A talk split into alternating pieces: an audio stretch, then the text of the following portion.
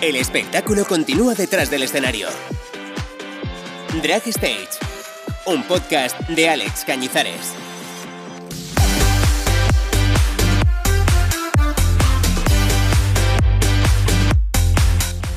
Acabo de despedir uno de los fenómenos que desde luego serán parte de la historia drag de esta década. Ha terminado Drag Race, pero en el horno se siguen cosiendo otras versiones y otras adaptaciones del formato original en diferentes países.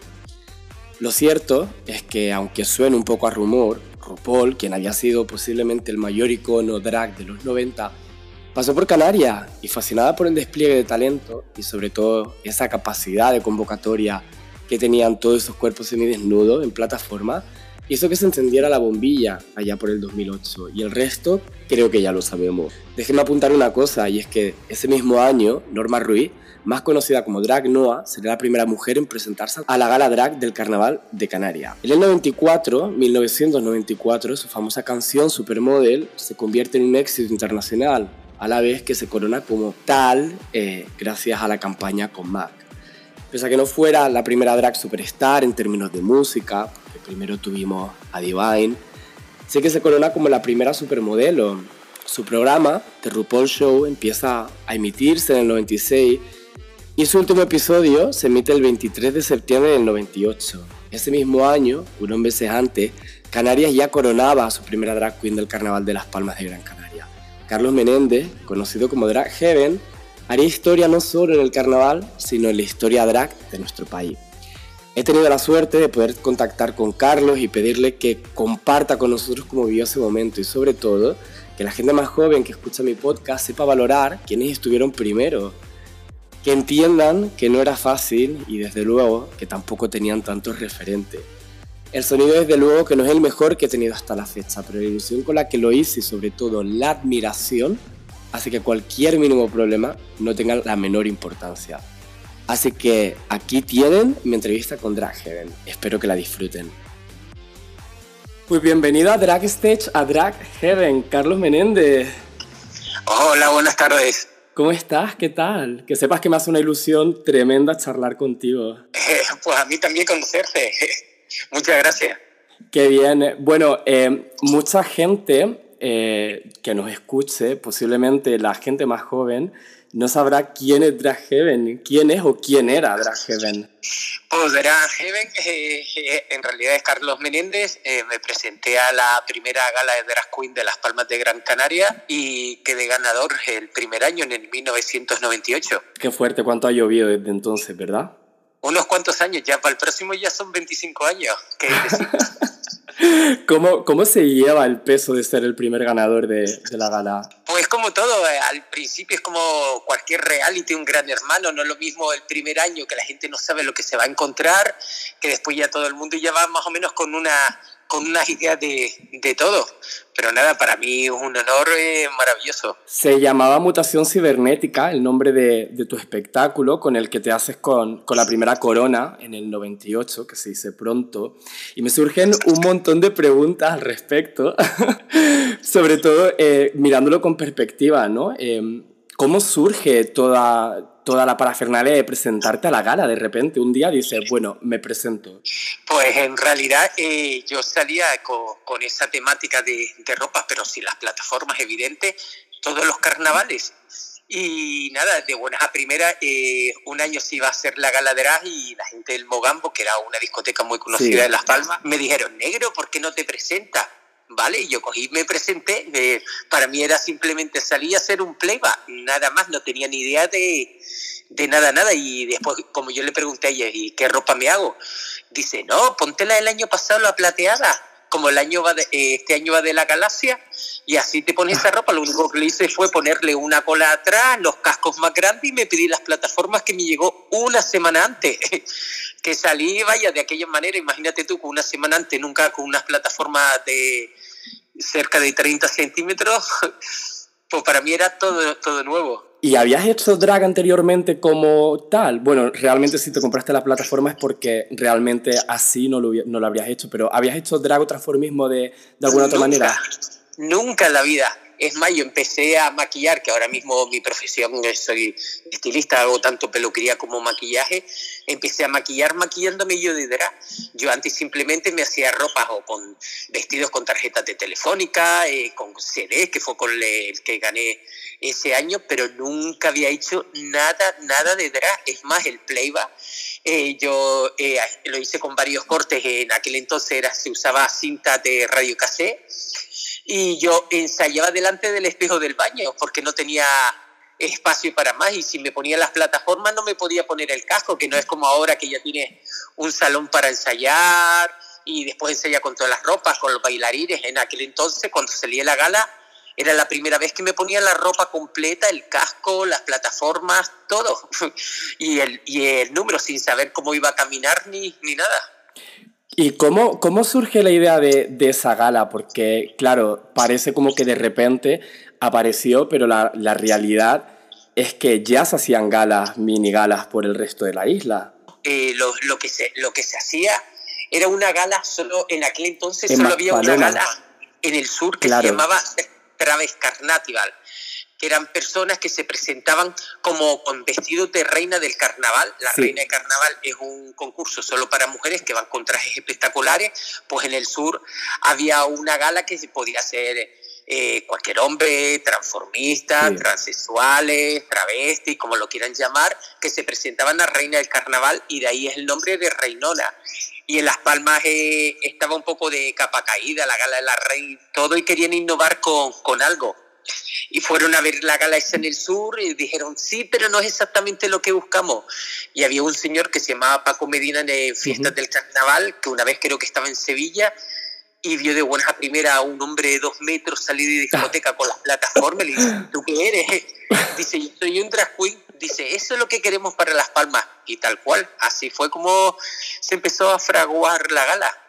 Y hablamos del 98, una época en la que ni siquiera, o sea, no teníamos ni Instagram, ni Pinterest, ni Internet. Nada, era cada uno elaboración propia de su, de su cabeza. Yo afortunadamente eh, soy una persona y, eh, que, que, viajo bastante y claro, ya había visto drag en Barcelona, claro. eh, de mi estilo, que yo soy más de, del estilo de ciberdrag, en Ámsterdam, en París, y claro, había visto cosas alucinantes. Pero para, para nada, no es como ahora que pones una foto de drag y te sale 20.000 más maquillajes, eh, tutoriales de cómo maquillarte, cómo hacerte la ropa, nada. Y antes lo traje aquí, en el primer año todo lo traje, se hacía la ropa con cosas recicladas, con papel aluminio, con tubos de escape de aire acondicionado, con todo lo que pillara, con cosas de Navidad, con todo lo que pillara se hacía la ropa que tan de moda está ahora eh, la moda sostenible. Y ustedes casi con los recursos que tenían crearon algo que a día de hoy tiene identidad propia porque al final el, el drag canario es conocido ahora en, en, todos lados. Sí, sí, y más que nada yo en aquel entonces trabajaba en la peluquería del corte inglés. Y claro, como tenía ya amistad, y ay, me quiero hacer un traje, como me encantaba los, cuando empecé, eh, después de la cinta empezaron a venir los CD, los compartí, y me encantaba el brillo que desprendía y toda la gama de colores. Y claro, como conocía al jefe de planta, y ay, tendrás algunos cuantos CDs rayados que me lo quiero más en disfraz. Y me dio como 100 CDs, y claro, gracias a eso me hice yo el, el primer disfraz de eso, y me lo hice antes de la gala, el año anterior, el 97. Y tantos años después que casi lo hemos visto todo. Por ejemplo, hace, hace tiempo hablaba con Setla y me contaba que él ahora, por ejemplo, ¿no? que, que miraba atrás para pues para ver lo que hacían los anteriores, un poco como para volver a, incorporarlo a algo nuevo. ¿Crees que dentro del drag canario hay que mirar un poco atrás para, para volver a, innovar o sobre todo para, para tener inspiración? Mm, yo, yo creo que sí, más que nada, y porque lo bonito que era era que toda la ropa era todo reciclado, se hacía gente hasta ropa con, con pasta cruda. Eh, y, eran cosas, pero súper innovadoras, y que con lo que menos que te imaginaba ya se hacían una ropa. También los de antes eh, salíamos solo. Claro. Y, era un hito de la tele que veías la tele y veías solo al drag, no ves a los cuatro bailarines que van por un lado, que si se meten cuatro pueden salir otros cuatro, en ese no solo pueden haber el drag y cuatro bailarines.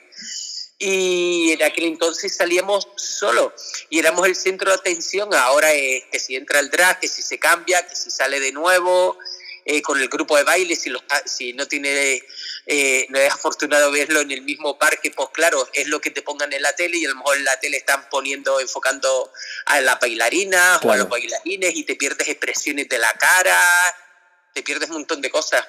Y esa noche en la que ganas, que imagino ni siquiera eras casi consciente ¿no? de lo que vendría después o lo que significaba ese momento no solo para la historia del carnaval, sino también pues para la historia del drago, del transformismo en España. ¿Cómo fueron, cómo fueron los días posteriores? Bueno, eh, te voy a decir justo eh, como un par de horas antes de ser elegido.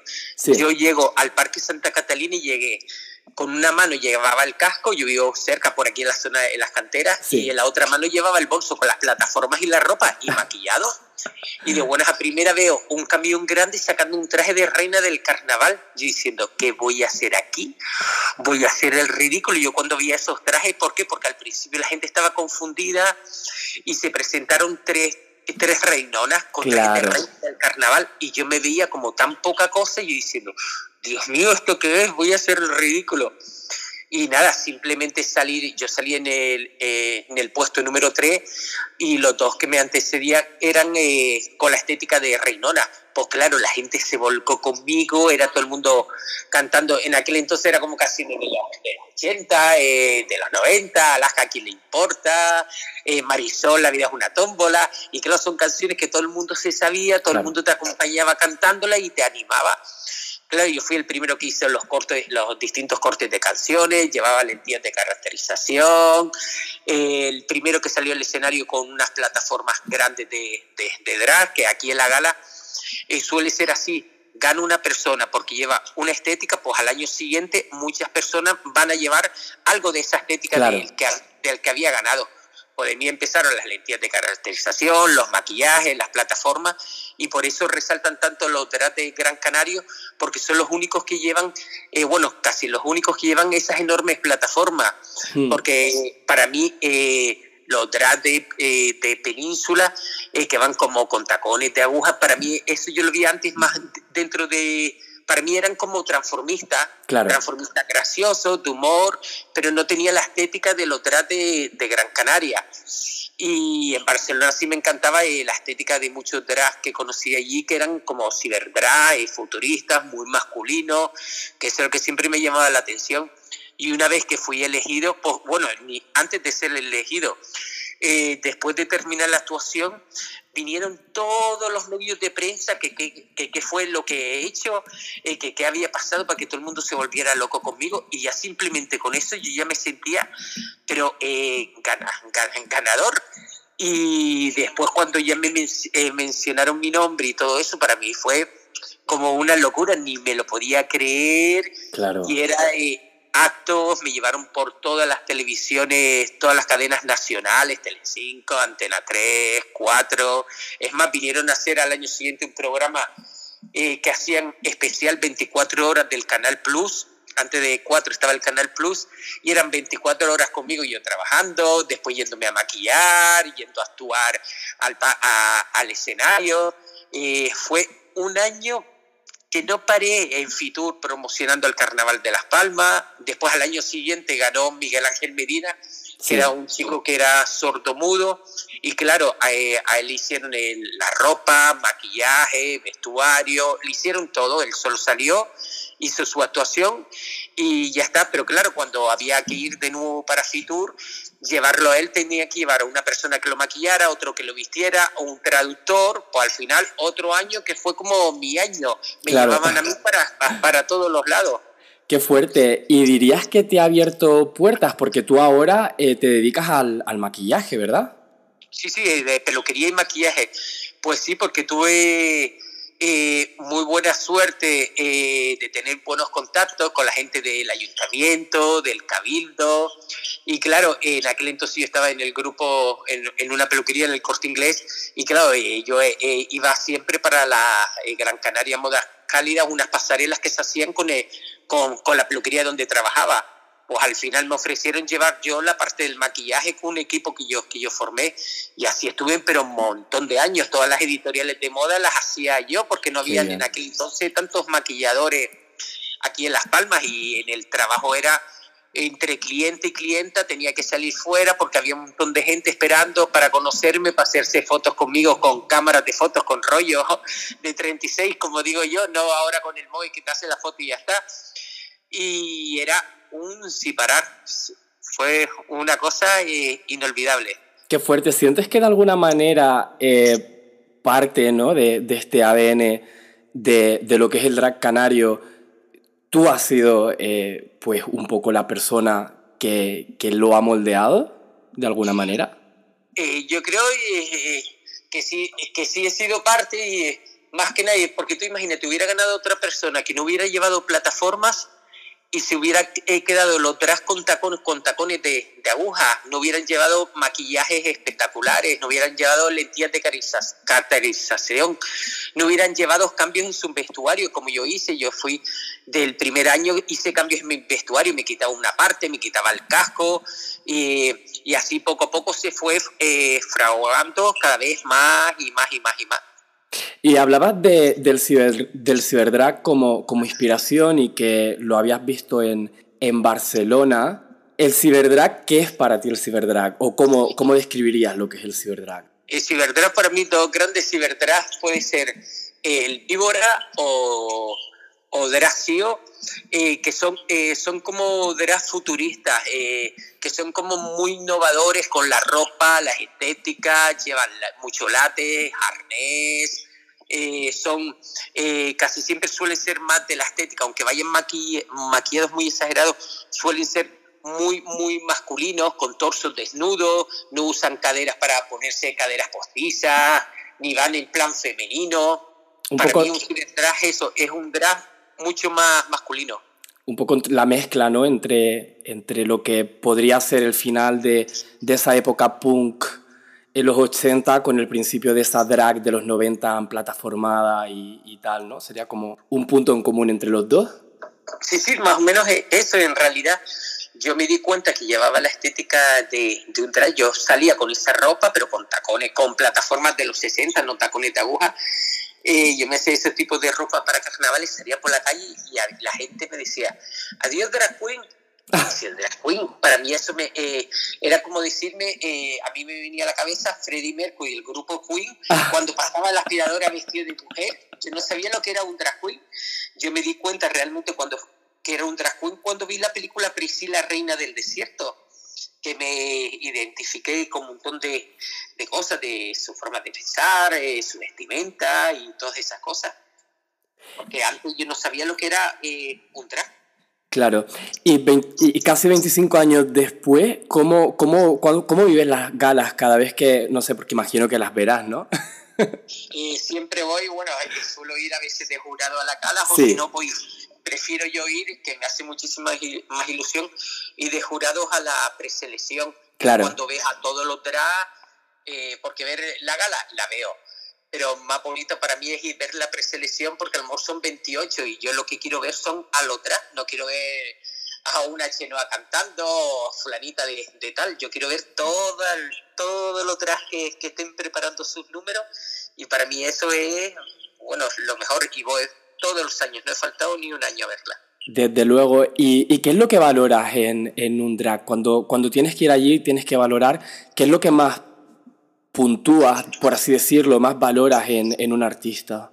Cuando lo vemos de cerca, eh, lo, yo lo primero eh, que me fijo pues, profesionalmente, primero son los maquillajes, después okay. su vestuario y después ya vemos la puesta en escena, cómo vende el número, cómo se cambia todos los cambios que, que tienen, porque el jurado lo pasa por detrás y el traste sale con la, están eh, vestidos con la ropa como terminan el número, casi, casi desnudo.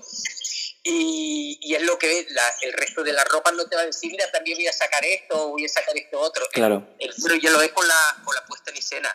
Y supuestamente se puntúa con el, con el vestuario eh, del 1 al, al, al 5 y después también con la puesta en escena tres cuartos de, de lo mismo.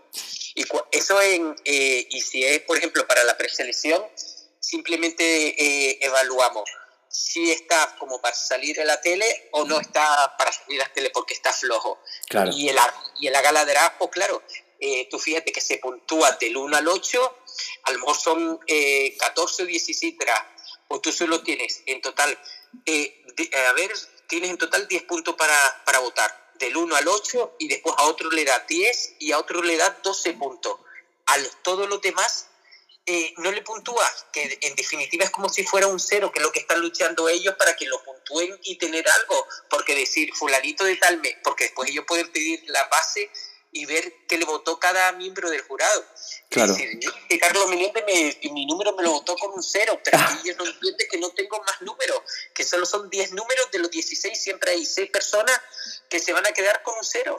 Claro, desde luego, y al final es... yo prefiero ir a la preselección, que lo veo todo y no tengo problemas con nadie. Además es parte ¿no? un poco de la dinámica, si te presentas a un concurso sabes que, bueno, pues puedes gustar y no puedes gustar, o sea, que no debería ser... Eh, plato de mal gusto que, que, alguien se lleve un cero. ¿Qué es lo que más te, te, te, gusta de toda esta evolución? ¿no? De, pues estamos hablando desde el 98 hasta ahora, hasta esta última gala, que además con una, con una pandemia de por medio. ¿Qué es lo que, lo que más te gusta de, de toda esta evolución de, de la gala del, del carnaval? Eh, lo que más me gusta es eh, que actualmente lo que cuentan cada uno es una historia. En el tiempo de, eh, en mi tiempo simplemente era, te ponías una ropa, hacías el playback y, y ya está. Y tal cual, pero ahora se lo van currando y van contando cada uno de una manera u otra una historia o una protesta por algo, quieren reivindicar algo. Ahora es totalmente distinto igual que con el cuerpo de baile, que parece que no, pero mientras te estás cambiando, pues ellos se ponen a bailar, te entretiene para que le dé tiempo al drag a cambiarse por completo, porque a lo mejor el drag solo, estar quitándose todas las cosas y poniéndose todas las cosas estéticamente para una tele no se vería eh, como, como tanto espectáculo. ¿Y lo que menos? eh, lo que menos me gusta, eh, que que hayan tan poco drag. Y tan poco drag me refiero en la gala drag. Okay. Eh, una persona que va a una gala drag va a ver al otra eh, si se presentan, eh, han habido años que han habido hasta 38 drag. Pues la banda ancha y dejan más que sea, yo qué sé, a 20 o 25 o 25 drag eh, que la gente realmente lo que quiere ver son los drag, no tantas actuaciones de gente que trae de fuera para promocionarlas o cositas así que a veces tú dices, Dios mío, yo prefiero ver drag antes de estar viendo estas actuaciones que normalmente cuando son las actuaciones cuando la gente se van a comprar a tomarse la copa claro. Eh, para aprovechar, pero mientras están los tres actuando de ahí no se te mueve nadie. ¿Y cómo crees que va a evolucionar la gala? ¿Cuál, es, cuál crees que es el futuro de la gala drag? Si te digo, yo la verdad es que no me considero en ese, en ese sentido visionario. No. Porque, puede pasar tantas, tantas cosas. Israel Reyes, que es el coreógrafo, el director de la, la gala, dijo, un año en una entrevista que la, que la gala eh, podría, podría eh, morir cualquier, cualquier año eh, de tanto nivel que llega un momento que parece que no va a haber más que se pueda superar, pero si te has fijado toda la cala, siempre hay algo que vaya innovando, algo nuevo, siempre sacan algo nuevo, una estética nueva. Este año vino otra chica y a mí me encantó, y ya que no está saliendo de las NOA porque ya abandonó las, eh, las, plataformas, pero hay una niña nueva que me parece maravillosa y es como eh, la gente la gente nueva, que las nuevas canteras que van viniendo con fuerza y las nuevas canteras se forman en la gala drag de los barrios, en la gala de drag de, la, de, los, de, los, de los pueblos. Ahí van cogiendo recorrido con las plataformas, se van soltando, eh, se van dando a conocer y después ya pueden eh, solicitar un patrocinador X dinero para poderse presentar a la, a la gala drag, porque si no, eh, no hay manera. En mi año, hasta yo mismo, cuando yo vi que me tenía que patrocinar, me patrocinaron los del Mogambo, pero eh, fue escrito en el papel patrocinador Mogambo. Eh, toda la ropa me la pagué yo y las plataformas me las pagué yo. Simplemente es que tenía que tener un patrocinador para presentarte a la gala drag. Imagínate tú en aquel entonces, y si ya llevaba una ropa que tenía ya de otro año, y que le voy a cobrar yo a esta gente. Las copas que me dan todos los fines de semana, que ya bastante de los carnavales. Total, mencionabas a, a Drag Noah que por cierto le, le, mando un besazo porque ya estuvimos charlando también una vez y he sido siempre súper fan de ella. Em, y fíjate, ¿no? Al final, a, a día de hoy, ¿no? Que, que tenemos este boom de, de, drag, no sé si ves Drag Race. Eh, sí, sí, sí, lo veo. Y, parece, ¿no? Que, que, la versión americana está descubriendo, pues, hombres heterosexuales haciendo drag, mujeres haciendo drag, y luego te paras a pensar y dices que la gala drag de, de Canarias lo tuvo antes. Sí, lo, lo, tuvo antes. Aquí hay muchos chicos que se han presentado que han sido heterosexuales, claro. Eh, mujeres, y, y, también se han eh, presentado, pero que no han, no han ganado, no han pasado la preselección transexuales. Claro. Que, eh, como la niña esta, ¿cómo se llama? La de Drag Race, que creo que es trans, transexual. ¿De Drag Race? Sí, es transexual. O no, no, no binaria no, no es, creo que se está ah, eh, pues está en el proceso eso de transformación. Ah, pues no, no tenía ni idea que se había presentado nadie de Drag Race a la gala, aparte de, bueno, Vulcano y Setla. No, no, no, no, no, no, no, no, no, no, de, no de Gran Canaria, sino de, de, de, Drag Race. Ah, qué fuerte, pues no, no, tenía ni, no tenía ni idea de eso, la verdad. Y bueno, en 2008 RuPaul estuvo en, en, en la gala y al poquito Sí, sí, en aquel entonces, cuando vino RuPaul, vino, eh, eh, no todo el mundo lo conocía, yo sí lo conocía, y claro, cuando le ve ese maquillaje, esa peluca cartada, que me da que la trajo en una bolsa, ese traje de lentejuela, y yo diciendo, Dios mío, este pobre se quedó, que para mí era como tan espectacular, se quedó en nada, pero después de ahí, viendo el auge que tenía la gala de Queen de Las Palmas, y la aceptación que tenía por tanta gente, a partir de ahí fue cuando empezó él a hacer el concurso de RuPaul Drag Race Qué fuerte, ¿verdad? O sea, al final te das cuenta de, de, que, bueno, las casualidades... Yo no creo que exista la casualidad, porque muchas veces mucha gente dice que es casualidad, pero vaya. No, no, no, no, no. Eso no, fue un. Por aquí y antes RuPaul era el típico que hacía actuaciones, películas, es muy bueno, muy conocido, por eso llegó hasta aquí, pero claro, después de ver el auge que tenía esto y toda la cantera nueva de gente que venía, que eran todos totalmente distintos, que no tenían nada que ver uno con otro, claro, eso se inspiró, habló y mira. ¿Y qué te parece mm, cómo se trata el drag canario en este formato, en la versión española? Porque eh, la primera... Yo, a mis niños los amo. ¿Sí? Y cuando fue Vulcano, que para mí es... Eh, cuando Vulcano me dijo a mí, no, yo era pequeñito yo eh, dije que quería ser drag, cuando te veía, cuando te veía a ti. Wow. Dije, qué, qué, qué, motivo. Y sobre todo lo que tiene muy parecido a mí son los maquillajes, que ese niño es maquillando la bomba. Es más, Vulcano estuvo durante muchísimos años y bueno, y todavía sigue maquillando como a seis personas de los que se presentan a la, a la galadra y el último que se maquilla es, es él. Y a mí lo que no me hizo nada de gracia fue en el capítulo número 3 que lo eche y, y Paca la Piraña, el comentario que hizo fue, a ver si te vas allá de esas plataformas. Eh, perdona, me pareció, si cogen un drag canario, el drag canario sabe directamente que lo, que lo llamativo y por lo que caracteriza a un drag canario son por sus plataformas. como le dices a un drag que se baje de las plataformas? Es como decirle a los otros, eh, quítate los tacones de agua y ponte unas plataformas. No, eso no se le dijo nunca a nadie y Vulcano tenía unos estilismos espectaculares, espectaculares. Ya este año con Cetla, pues evidentemente aguantó muchísimo más y también era más versátil, también llevaba sus tacones de metraquilato de aguja, para tener otra versión, para no estar fijo con, la, con las plataformas. Sí, no sé si tuviste la oportunidad luego de, de, ver el Hotel de las Reinas, que Vulcano, bueno, yo, yo lo vi dos veces y la verdad que, que, que el teatro se venía abajo cada vez que salía Vulcano y, y, sobre todo cuando decía nunca me bajaré de mis plataformas, ¿no? Sí, sí, sí, sí, sí, sí, sí, espectacular, eso se quedó con él igual que lo de la Vulcano, cariño, que eso es un clásico ya, ya suyo y, y la verdad que, pero ha sido súper emocionante, que por cierto este año dice que sí viene el Hotel de la Reina Gran Canaria, de ¿Sí? ¿verdad? el año pasado nos dejaron colgado. Por fin, ojalá que sí, porque Canarias también existe, que nunca llega nada. Sí, sí, sí, sí, Y Carlos, una cosa, siendo el primer drag de Canarias y, y maquillador profesional, para mí eres la persona más idónea para ser un juez invitado en la siguiente temporada. Ah, muchas gracias. ¿Te gustaría?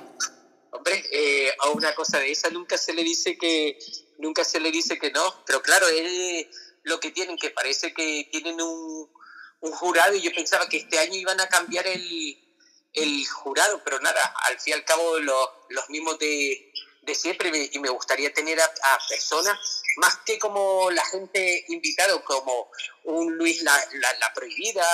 Yo creo que hay drags muy buenos que llevan muchos años, eh, como digo yo, y, eh, eh, chupando tablas, chupando tablas. Y son personas y que para mí lo respeto, evidentemente, a la Luki con su diseño, diseñadora, los otros directores, pero que, que, hayan vivido de tantos años esa estética de drag como que como que como que no yo pensaba que este año iban a poner a otro jurado nuevo. Mira, pues para adelante, porque a veces te decían, sobre todo en la primera temporada, decían cada cosa, cada uno, que era como...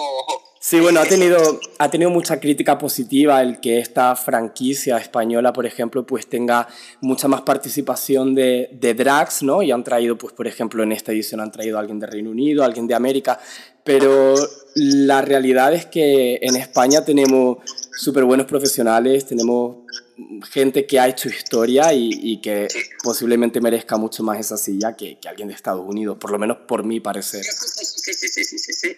Y por el mío y también gente muy, muy, muy buena aquí y que eh, deberían de, sobre todo si se dedican también todavía al mundo de Deras, la deberían de, de, promocionar más. Absolutamente. no, no traje a gente de fuera, es que parece como el carnaval de de Las Palmas, que parece que mejor es traer a los artistas de fuera con todos los artistas buenos que hay aquí, o como los presentadores, traer a presentadores de fuera. Eh, chaval, hay gente muy buena y muy válida aquí que se lleva a todo el mundo y a veces han venido gente de fuera eh, que han hecho, como digo yo, el, ridículo, que se le queda la gala grande porque no están acostumbrados al público y a el público es muy efusivo y, y nada, y y es el eso, el promocionar a la gente de, de, aquí que es muchísimo mejor. Desde lo ¿Guardas aún tus plataformas con las que ganaste? Eh, las tengo guardadas, sí, sí. Son historia ya. Eh, era de las que se llamaban las Luchini de toda la vida, o las escopeteadas, le decía la, la gente. Pero claro, esas solo las saqué el primer año. Después que las plataformas que me caracterizaban a mí eran las cuñas. Yo siempre he estado toda mi vida con las cuñas. Esas que no tienen tacón, que es como una media luna. Sí. Sí, sí, sí. Pues yo siempre he estado, todas las actuaciones y todo, siempre he salido con esas plataformas. Pero las que gané, vaya, sí, las sigo teniendo, pero solo me las puse para la gala y poquito más. Después me pedí esas plataformas. ¿Y te veremos alguna vez con, con otras plataformas o las mismas puestas? Eh, no. ¿No, ni una vez más? Ni, ni una vez más. Una vez yo eh, eh, eh, soy, estilista y bueno, estuve 20 años en Antena 3 y Televisión Española llevando las dos televisiones. Y un año, creo que fue hace como dos años o tres, mis compañeros Antena 3, Carlos, para una entrevista, pero solo al final te las pone y te vas con las plataformas cambiando. Y solo hice eso. Yo ya no me dedico ya al mundo de, de, de, de, trajes más. Sigo guardando mis acuacolores que no las he utilizado eh, desde aquel año, pero las tengo guardadas, nunca me las he querido desprender ni quitar. Hombre, en algún momento te harán un homenaje y, y no te quedará otra. bueno, a lo mejor el próximo año, que son los 25 años, nunca se sabe. Pues mira. Nunca hay que decir está bueno beber, ¿eh? Total. Y mm, mira, para ir terminando, em, este, mi podcast se llama Drag Stage y siempre hago que me cuenten una anécdota que les pasa detrás de un escenario. En este caso en concreto, me gustaría que me contaras una anécdota que te pasara detrás del escenario en la primera gala del Carnaval de Las Palmas de Gran Canaria. Pues mira, una anécdota que tengo, pero con mucho, mucho, mucho eh, cariño. Yo a Drag eh, no la conocía desde de este niña. Sí. Eh, por eso cuando la gente decía, hay una mujer drag, esa niña vivió de drag, vio de más que muchos de los drags que hay aquí. Yo de pequeñita me la llevaba para toda la gala. yo la conocía, ella podía ser en el, en el 2000 y era locura conmigo. Tenía un montón de fotos mías y en su cuarto y cada vez que tenía una gala la iba a buscar por la casa y me la llevaba para que viera la, la gala y todo. Y yo siempre me intentaba llevármela por detrás de, de en, en, el escenario del pastoré. Y ¿qué fue lo que pasó? Un día dijeron que solo podían pasar X personas y yo me la metí dentro de un bolso de viaje, la metí el bolso con ruedas y le dije al chico de seguridad, no, no, es una serpiente que tengo para el número. Y le daba con la pieza y se movía. Y después cuando estaban todos los detrás se moría. Como hablan ellos así, eh, maricón, que llevas ahí que se está moviendo? Y una culebra. Eh, yo ya lo había eh, practicado con ella cuando abro la, la, esto, la cremallera salió ella con los brazos para arriba y eran todos los niños la querían con locura porque a toda la cala iba y a, y a toda la cala de los pueblos y a todos y es un recuerdo que tengo vaya Qué bonita, qué anécdota más bonita. De hecho, ahora cuando terminemos esta conversación voy a, voy a escribirle y se lo voy a contar porque me parece entrañable. Pues Carlos... Para que no se perdiera la, la Total. Muchísimas gracias por compartir conmigo este ratito. Te lo agradezco muchísimo como persona que ama el transformismo, el drag y sobre todo la historia LGBT. Decirte que me hace muchísima ilusión porque al final del día es muy fácil en pensar en todo lo que pasó hace años, pero sobre todo hay que entender el contexto de la sociedad y, y, quiénes fueron los más valientes. Y queriendo sin querer, pero desde luego que, que hicieron el camino mucho más fácil para, para todos los que hemos venido después. Carlos, muchísimas gracias. Me ha hecho muchísima ilusión hablar contigo y te mando un abrazo. Alex, ha sido un placer el conocerte y el hablar contigo. Qué ilusión. Muchísimas gracias. Hasta pronto. Un fuerte abrazo.